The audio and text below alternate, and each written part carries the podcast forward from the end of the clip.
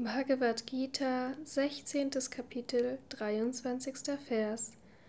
Wer die Gebote der Schriften missachtet und unter dem Eindruck von Wünschen handelt, erreicht weder Vollkommenheit noch Glück noch das höchste Ziel.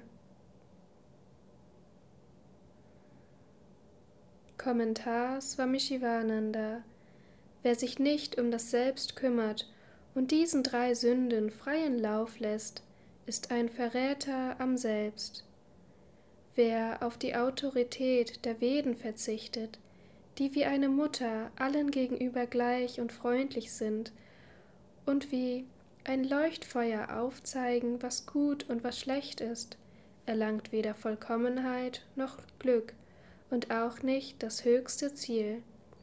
Wer sich nicht um vorgeschriebene Handlungen kümmert und der Stimme der Wünsche folgt, die durch die Sinne erweckt worden sind, kommt nicht zu Gott.